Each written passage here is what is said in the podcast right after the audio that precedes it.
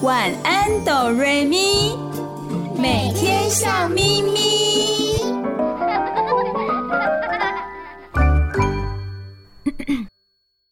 准备好了吗？我们要开始喽！预备备，开始。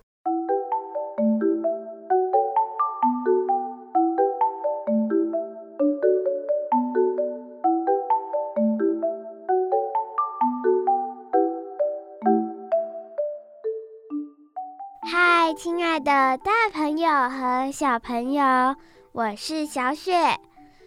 你现在收听的节目是《晚安哆瑞咪》，每个礼拜天晚上九点到十点播出的节目哦。嗨，大家好，我是小光。你收听的电台是 FM 九九点五 New Radio 云端新广播电台。嗨，亲爱的大朋友、小朋友。我是小雨，欢迎你们一起收听今天的晚安哆瑞咪。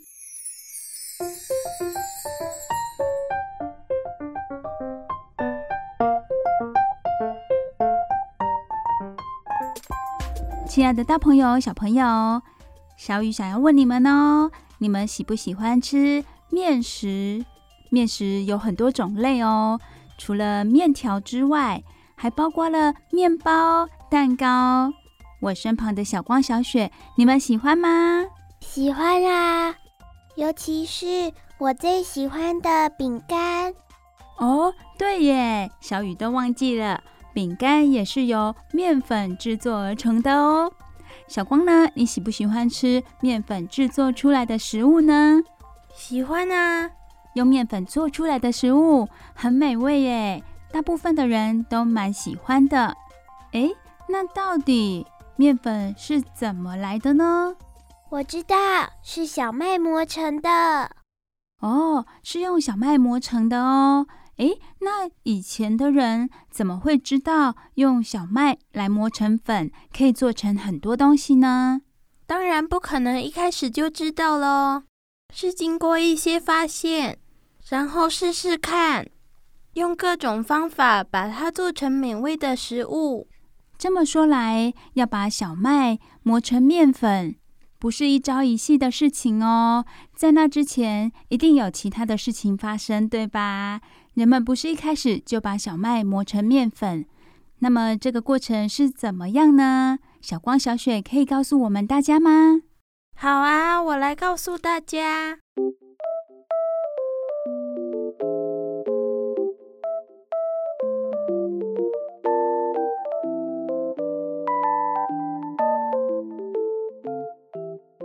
大约在一万年前，人们开始栽种美索不达米亚的野生小麦，因为麦粒太小，当时的人们直接连皮捣碎成粥来吃。某一天，发现被大太阳晒干的小麦粥还蛮好吃的，之后就开始把小麦粥放在很热的石头上面烤来吃。后来，小麦渐渐受到人们的欢迎。大约在五千年前，小麦已经遍及欧洲、非洲和印度，并且在大约四千年前传到了中国。麦粒也渐渐地变得更饱满，还有漂亮。所以人们一开始种植小麦是把它煮成粥哦。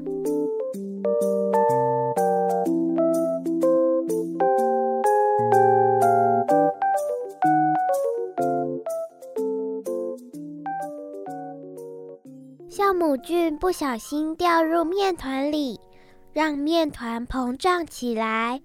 人们将发酵的面团烤来吃，发现美味无比。这就是我们所熟悉的面包。埃及人爱吃面包，甚至在国王的坟墓里也画上了麦粒呢。终于在十六世纪的欧洲，碾制面粉的技术发达后，麦粒终于变成又白又细的面粉。人类非常喜欢白色的面粉。过了一段时间后，工厂开始大量生产面粉和面包。现在面粉受到全世界人们的喜爱。特别是欧洲十六世纪的贵族只吃柔软的白面包。哦，我知道白面包，我吃过哦，真的很柔软，很好吃，可以在里面涂抹巧克力酱或者是草莓酱，味道棒极了。另外要提一下的是，在朝鲜半岛，朝鲜的三国时代开始种植小麦，但朝鲜半岛的气候不太适合种植，所以小麦成了只有在贵族的婚宴上或是特别的日子才会出现的珍贵食物。之后，朝鲜的人民把它做成逢年过节的食物。或是酿酒的原料。谢谢小光和小雪为我们说了一下小麦的故事哦。小麦是怎么样被人们发现可以拿来做成面粉，然后进而做成面包？这些过程也是经过了一段很长的时间，很不容易的。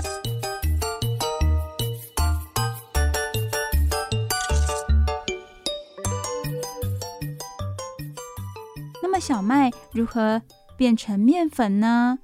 这个部分我们也请小光和小雪来介绍哦。小麦是如何制作成面粉的？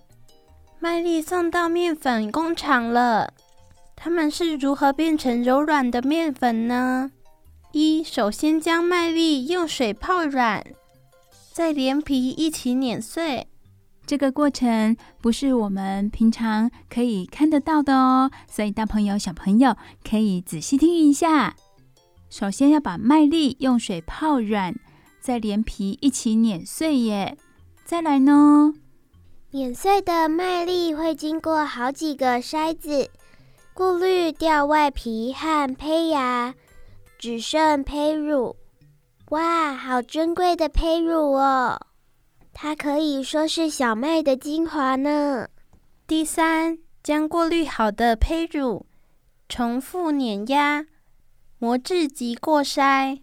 第三个步骤好重要哦。再来，第四，又白又细的面粉就完成了，把它包装起来。最后再把面粉送到有需要的地方，像是超市啊、餐厅啊。谢谢小光和小雪的说明哦，我们这样子大概就知道小麦是如何做成面粉了。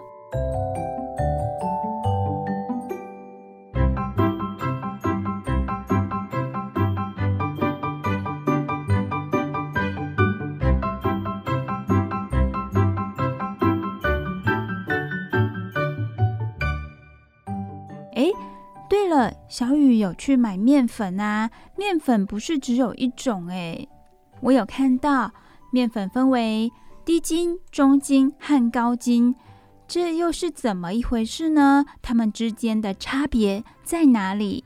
可以请小光和小雪告诉我们吗？可以做成不同的食物料理。对呀，面粉有很多种类，虽然外表看起来都一样。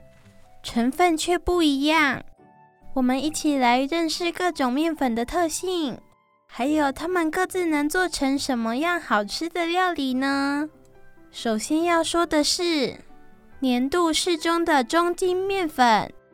中筋面粉的麸质含量约为百分之二十五，麸质的含量不多也不少，所以面团的粘度适中。拥有高筋面粉和低筋面粉之间的特性，可以做出各式各样的料理，像是乌龙面、煎饼、包子或是面疙瘩。哇，都是我喜欢的耶！那我要来介绍很有粘性的高筋面粉喽。高筋面粉的麸质含量约为百分之四十，有很多麸质。所以面团比较有粘性，通常用来做有嚼劲的面包。如果在面团里加一点盐，不断揉捏甩打，就会变得更 Q 弹哦。像是做成吐司、奶油面包、热狗面包、螺旋面包，各种面包都可以哟。最后是粘性比较低的低筋面粉，它的麸质含量约为百分之二十。因为麸质比较少，所以面团不太有粘性，面团也比较柔软，通常用来做酥脆的派皮或炸衣。在面团里加点糖和奶油，会变得更加柔软。它可以做成海绵蛋糕、一些杂物、派，还有饼干跟蛋糕。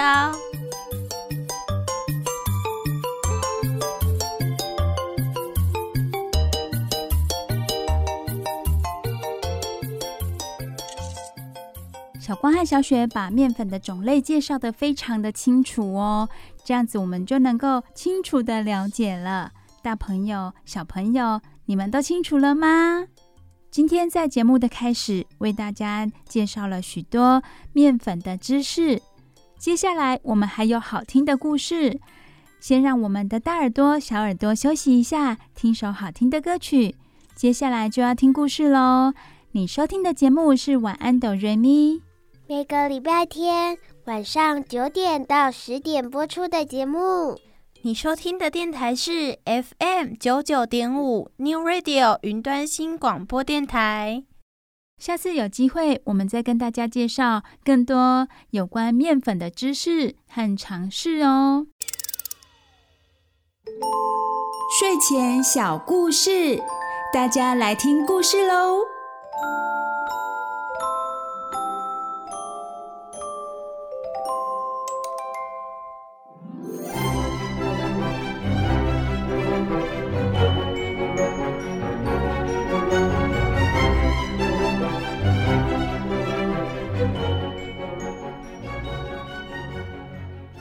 亲爱的大朋友、小朋友，我是小雨，欢迎收听每个礼拜天晚上九点到十点播出的《晚安，哆瑞咪》。你收听的电台是 FM 九九点五 New Radio 云端新广播电台。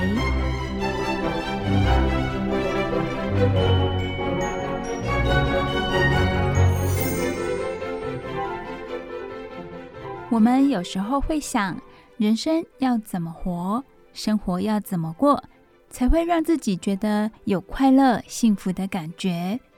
这不是只有大朋友会去想到的问题哦，小朋友也会。每天早晨起床，准备上学，有的小朋友就会开始想：我今天要做哪些事情？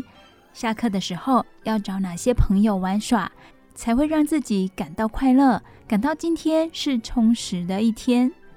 小雨有时候会跟小光和小雪聊天，他们就会跟我聊到这个问题哦。他们会告诉我，一个礼拜哪一天是他们觉得最快乐的。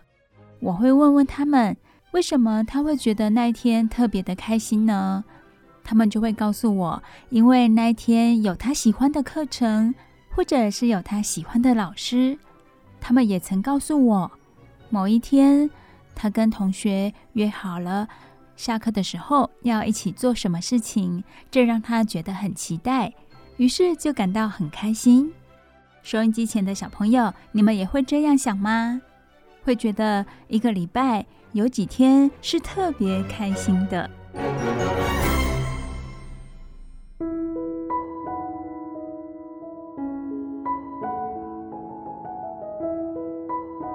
除了感到开心的礼拜几礼拜几之外呢，小光和小雪有时候也会告诉我，隔天有他不喜欢的课程，因此他开始感到焦虑。例如，希望明天下个雨，这样子就不用上户外课程了；或者是会烦恼隔天教课的老师又要开口大骂，让整个上课的气氛很糟糕。因此，他也受到影响。不想要上明天的课，大朋友、小朋友，你们猜猜看，小雨怎么样安慰或者是鼓励小光和小雪呢？我是这样告诉他们的：我说，明天还没到来呢，我们不要预设明天会发生什么样的事情，而感到非常的焦虑。我们可以换一种心态，告诉自己，明天会是精彩、快乐的一天。我用开放的心情去迎接它。当你是保持着开放而柔软的心态时，那个焦虑的心也会慢慢的沉淀下来。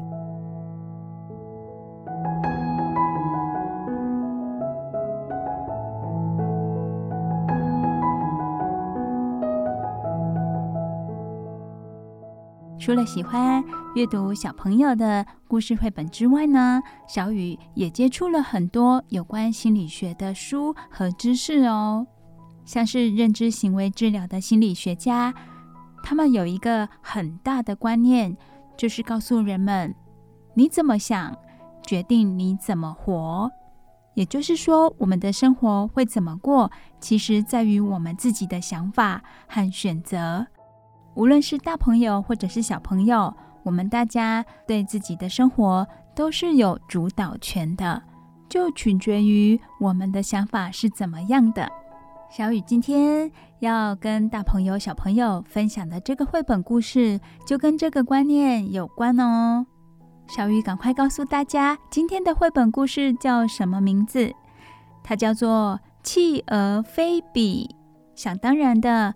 主角就是一只企鹅喽，它名字叫做菲比。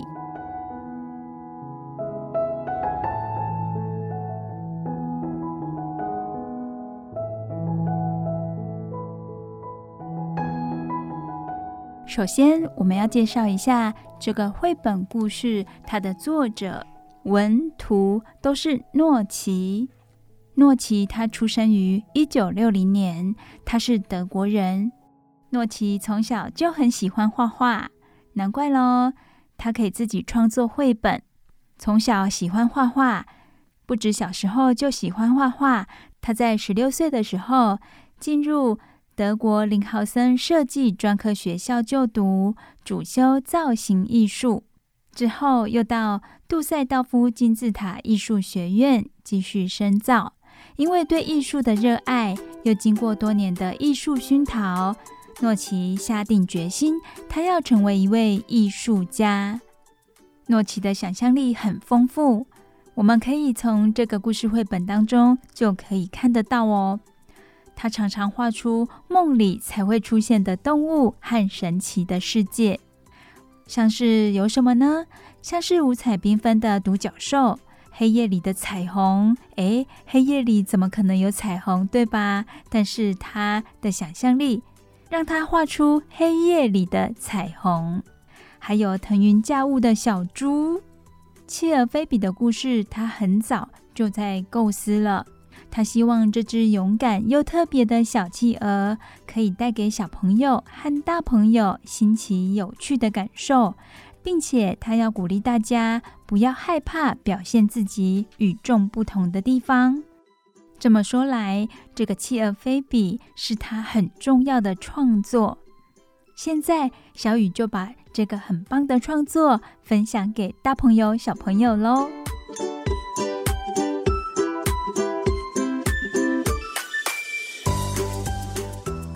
彩色企鹅菲比的故事是从一个灰暗的日子开始的。哇哦，大朋友、小朋友，你们没听错。企鹅菲比，它是彩色的呢。说到企鹅菲比出生的这一天，菲比挣脱了蛋壳的保护，想要探索这个世界。菲比揉了揉眼睛，想看清楚世界的光，可是天色却阴沉沉的。在他的身边，还有一群古怪阴沉的身影。诶。怎么有这种事啊？太可怕了！不可能的啊！哎呀，糟糕了，这不会是真的吧？哎，它居然长着彩色的斑点呢！菲比被这些话搞糊涂了。这些围绕在他周围的灰暗身影，好像被他的长相给吓到了，不但高声叫骂，还围着他跳来跳去。连话都说得结结巴巴的，他他他怎么会有彩彩彩色的斑点呢？哦，我我们我们我们最好还是把它藏藏起来好了。话才说完，就有一个袋子将菲比从头到脚罩住，然后带走了。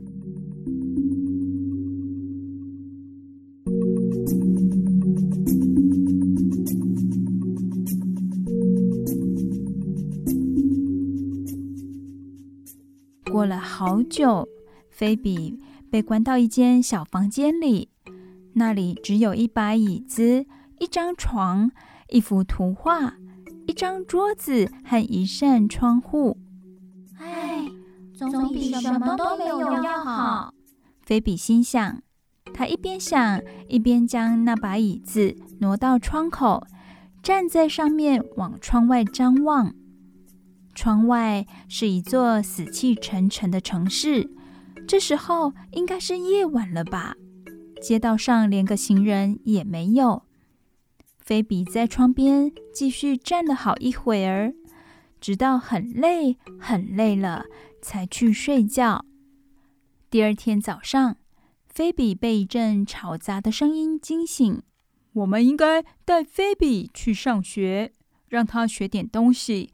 这样，他说不定还能有一点成就。这时，门忽然打开，两个灰暗的身影进来，把菲比架走，带着他沿着马路往学校走去。街道上，公共汽车来来往往，发出刺鼻的气味和吵杂的咔咔声。车子里全都是灰色的企鹅。菲比身旁的一只大企鹅说。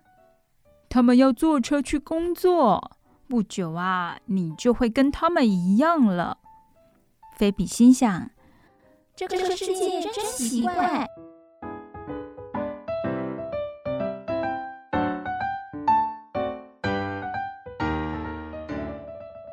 到了学校，菲比发现那里所有的小企鹅都坐在一个奇怪的箱子前面。默默地盯着箱子上的荧光幕看。收音机前的大朋友、小朋友，学校里会有什么样奇怪的箱子呢？而箱子上还有荧光幕，那会是什么呢？小雨想到的是电脑。大朋友、小朋友也跟小雨想的一样吗？这个时候，菲比头下脚上的倒立，耍了一个把戏。还说了一些好玩的故事，想要逗同学们开心。马上坐好，立刻安静，赶快停下来，别再胡闹了。女老师凶狠地责骂菲比，还用长长的尺愤怒地敲着桌子。在这里捣蛋的，一生都会是个饭桶。老师说的话，你们都要遵守，将来才能有好的工作，好的成就。这时候，菲比的身体还倒立着呢，她心里却想着：到底是什么样的成就呢？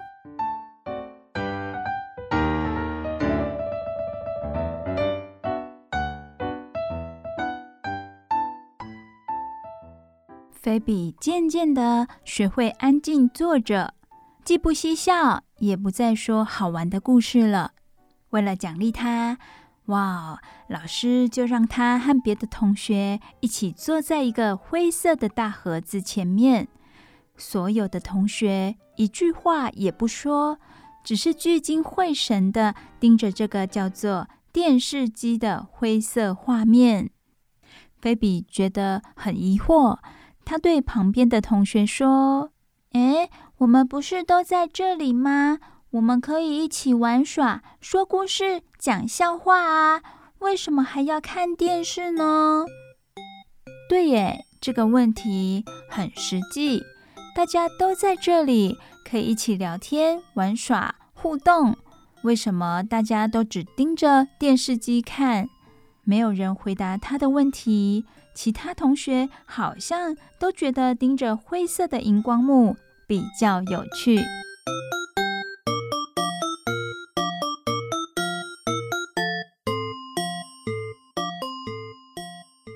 晚上，菲比又回到了自己的房间。她站在窗边，心里想：“真怪，这个世界真奇怪呀！”在他四周，一切都灰暗又无聊，没有人说话，也没有人唱歌。而对其他的小企鹅来说，最开心的事情就是坐在某个盒子前面了。月亮已经升起，天边忽然出现一艘巨大的轮船，船上一群五颜六色、花纹鲜艳的动物都在向它挥手。这些动物看起来都好开心。在他们的空中轮船上笑笑唱唱，穿过了夜空。在空中轮船的这些动物跟这个城市相比，真的很突兀哦。菲比看到他们，眼睛都亮了起来。他说：“哇，好棒哦！嗨，各位！”菲比对着窗外大喊：“可惜太晚了。”空中轮船来得快，去得也快，很快就消失在夜空。街道上又恢复了寂静。诶，这个时候，菲比却发现人行道上有个东西在闪烁，一闪一闪的。仔细一看，哇哦，它是一个好漂亮的许愿角。那是一种只有在童话里才会出现。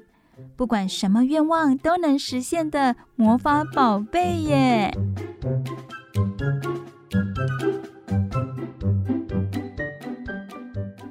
许愿角长什么样子呢？小雨可以告诉大朋友、小朋友哦。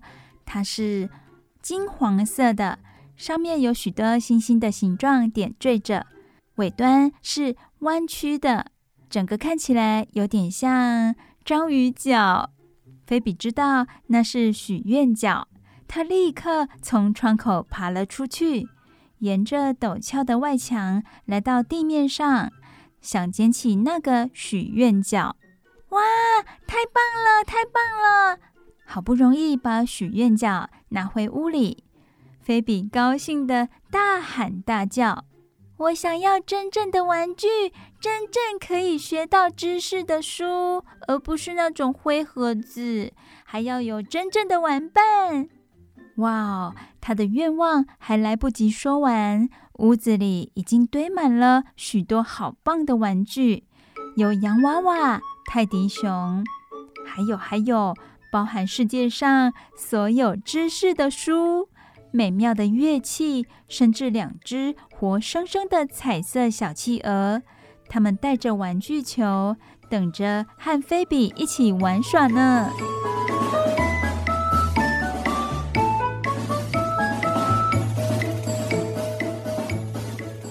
一整个晚上，菲比都和他的新朋友嬉笑玩耍，还一起把所有好玩又好看的书都翻遍了。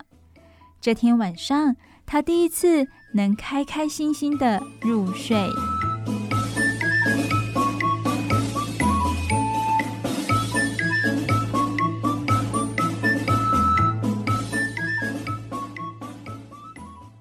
第二天早上，菲比被灰色大企鹅的怒吼声惊醒了。搞什么鬼？这些垃圾是从哪里来的？怎么会发生这种事呢？马上把这些东西扔掉！灰色大企鹅像旋风一样飞快地把屋里所有美妙的宝贝都丢掉了。你这个笨蛋，什么时候你才能学会跟其他企鹅一样守规矩呢？灰色大企鹅大声责骂，把菲比吓坏了。所有的宝贝都不见了，连许愿角也不见了。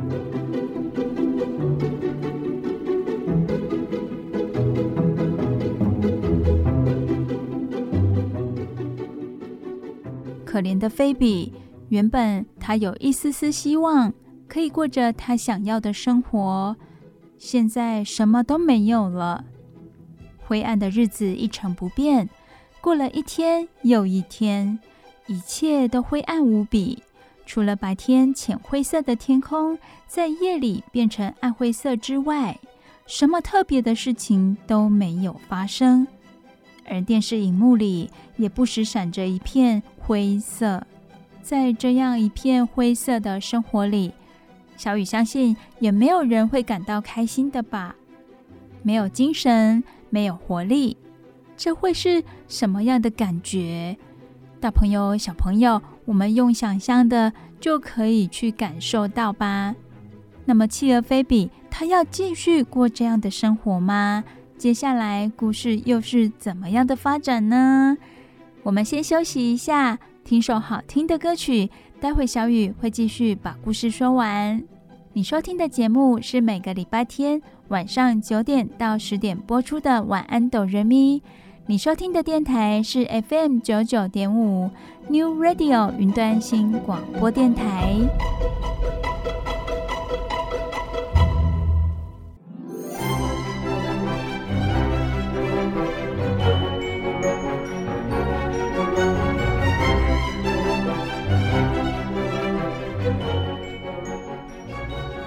嗨亲爱的大朋友、小朋友，我是小雨，欢迎回到晚安哆瑞咪睡前故事的时间。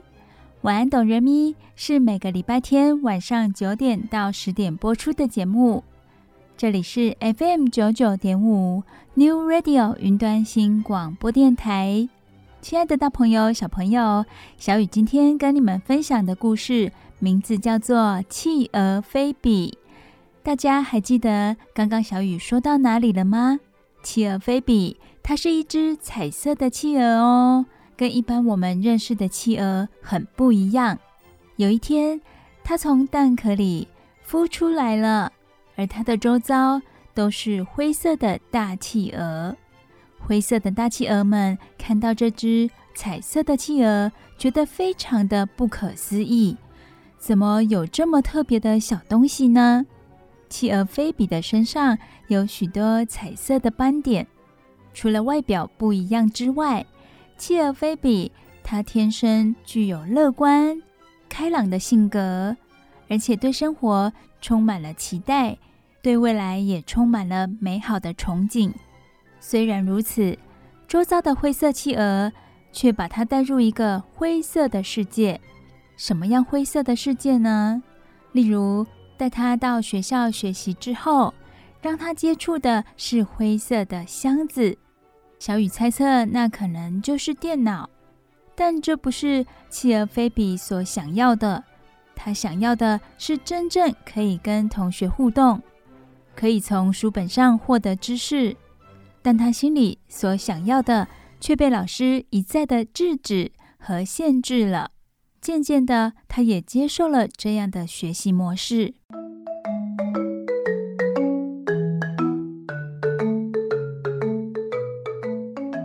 回到家之后，他发现自己很不开心。他走到窗边，看着窗外的景色。哇，这个世界全部都是灰色的，了无生气。他感受到的不是快乐，是一种制约，一种消沉的感觉。他不晓得大灰色企鹅口中所谓的未来的成就是什么，他非常的疑惑。后来呢？诶，他发现空中出现了一艘飞船，船上有许多彩色的动物，它们唱歌跳舞，看起来非常的开心。企鹅菲比非常的向往，他忍不住的对飞船上的动物挥手打招呼。可是因为飞船的速度实在是太快了，上面的动物并没有发现他。企鹅菲比。在这个时候，他发现街上有一个闪闪发亮的东西。哇哦，那是魔法许愿角哎！只要对它许愿，想要的东西都会出现。真的耶！企鹅菲比到街上把许愿角带回家之后，许了好多愿望。很快的，他的房间就有许多他想要的东西。这一天晚上，他和许愿出现的企鹅玩伴玩得非常的开心，也看了好多书，玩了好多的玩具。好景不长，隔天早上，灰色大企鹅发现了这些东西，就立刻把它们都丢掉了。企鹅菲比再度感到难过。接下来的故事发展又是如何呢？难道企鹅菲比就这样过他的一生？过着灰色的生活吗？小雨现在就继续说给大朋友、小朋友听哦。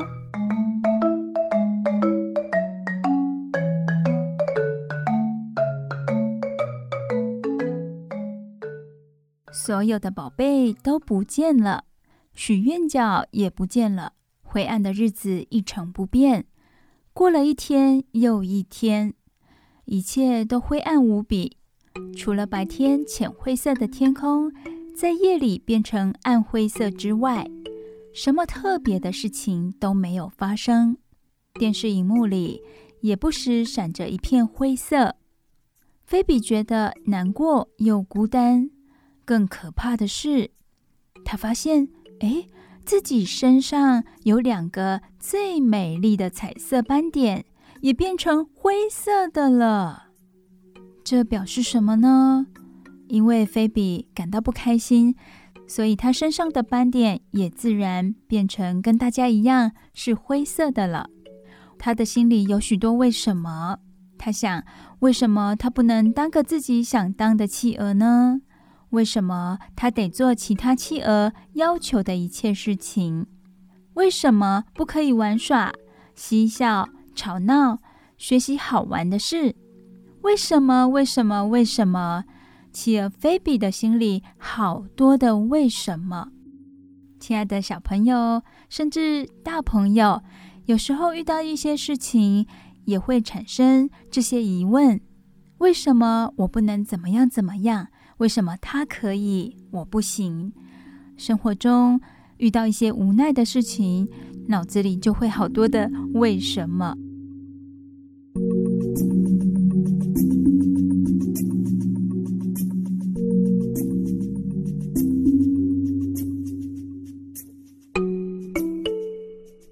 当外头再度变成暗灰色的时候，菲比又站在窗口边的椅子上。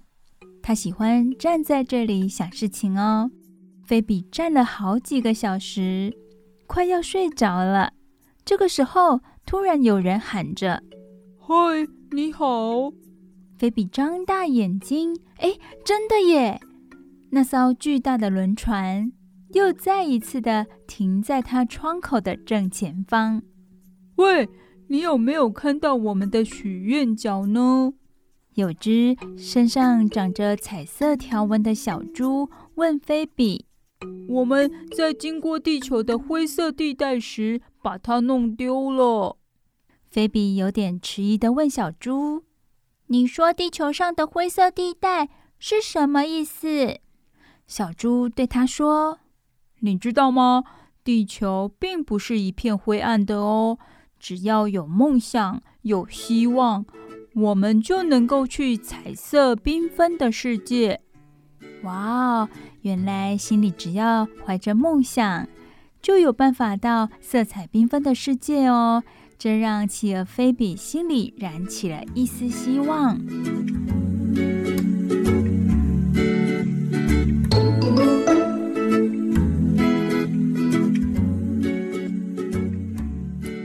当外头再度变成灰暗色的时候，一只身上有着彩色星星纹路的红狮子鼓励着企鹅菲比。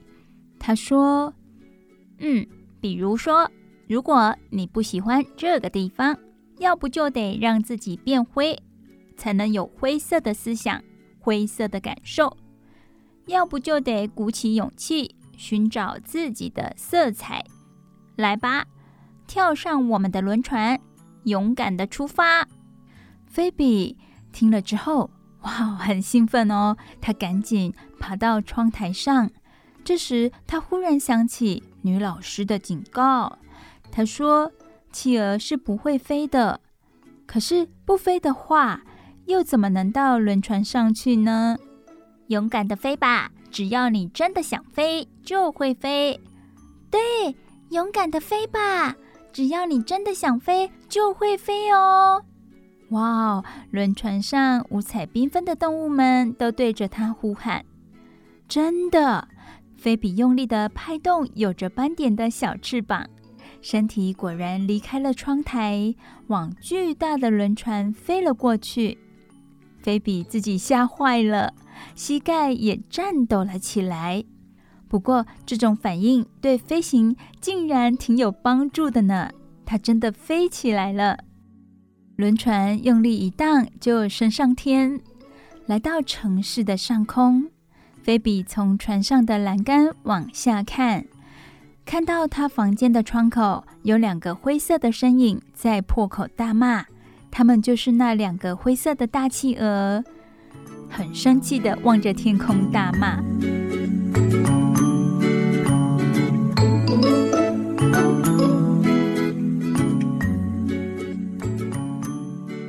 企鹅菲比，他成功了，逃出来了。嗯。就让喜欢灰色的大企鹅留在这个灰色的世界吧。没有冒险，没有勇气，尤其是没有了梦想和愿望，他们绝对不可能拥有充沛的活力。小企鹅边想边望着那越来越小的浅灰色光点，真的好棒哦！企鹅菲比，它逃离了那灰色的城市。现在，企鹅菲比终于摆脱了那一片灰。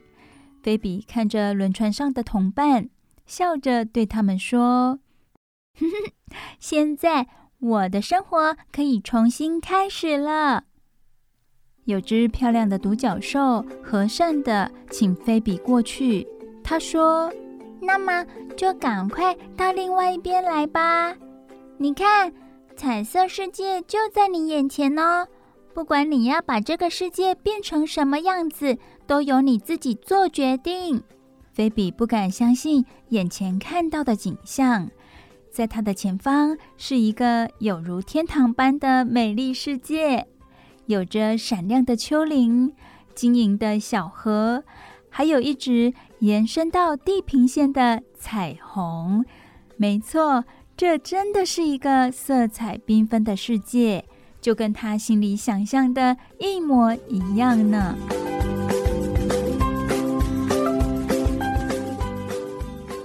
这个时候，菲比突然想起了那个许愿角。菲比惊慌地说：“啊，糟了！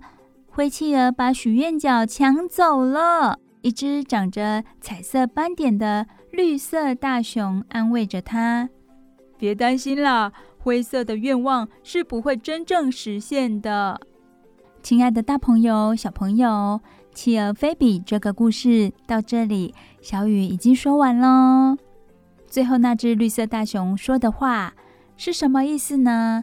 他说：“灰色的愿望是不会实现的，因为灰色充满了悲伤，充满了难过，而且没有活力。用这样的心情去许愿。”愿望是很难实现的。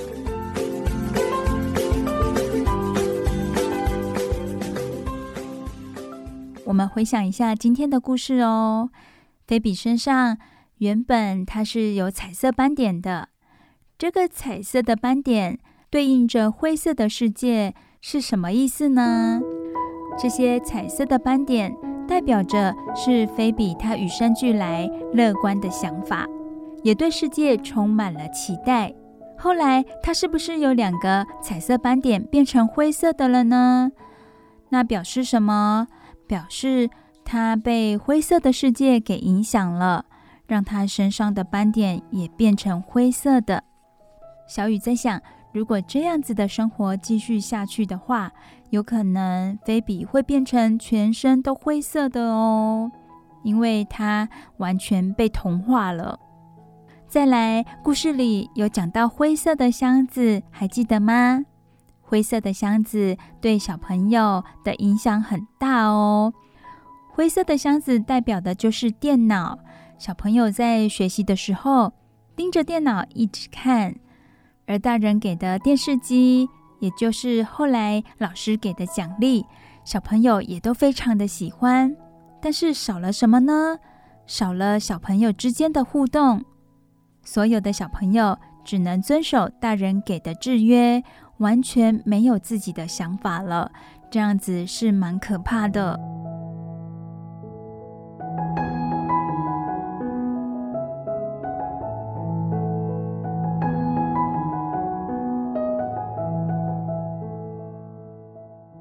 两只灰色的大企鹅把企鹅菲比许愿的那些东西都丢掉了，代表的是什么呢？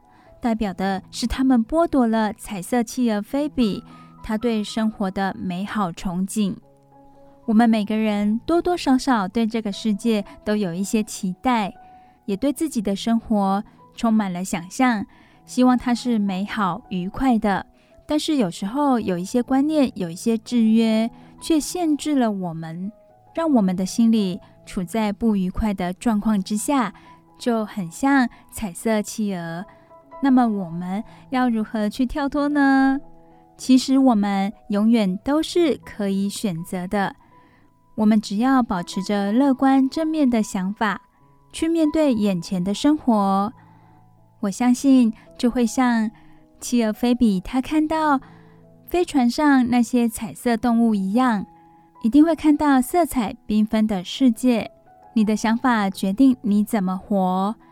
小雨今天跟大家分享的故事，还有分享我的一些想法，希望大家都会喜欢哦。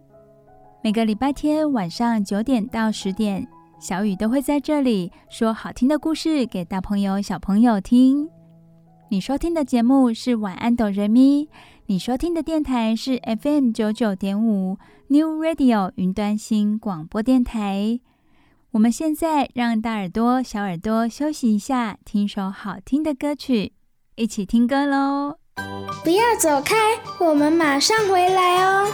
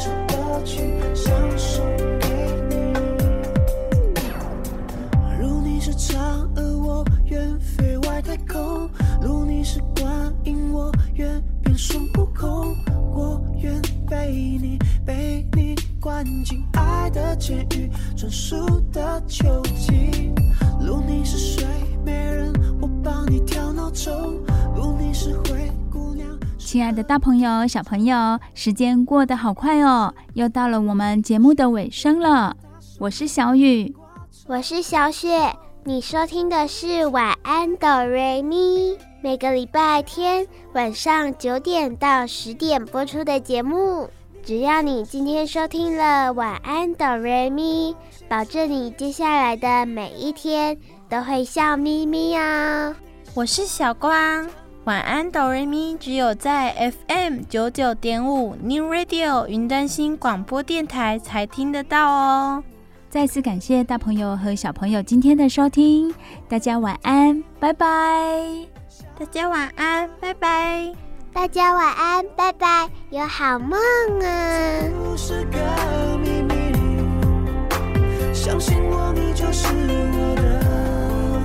唯一，爱到身不由己，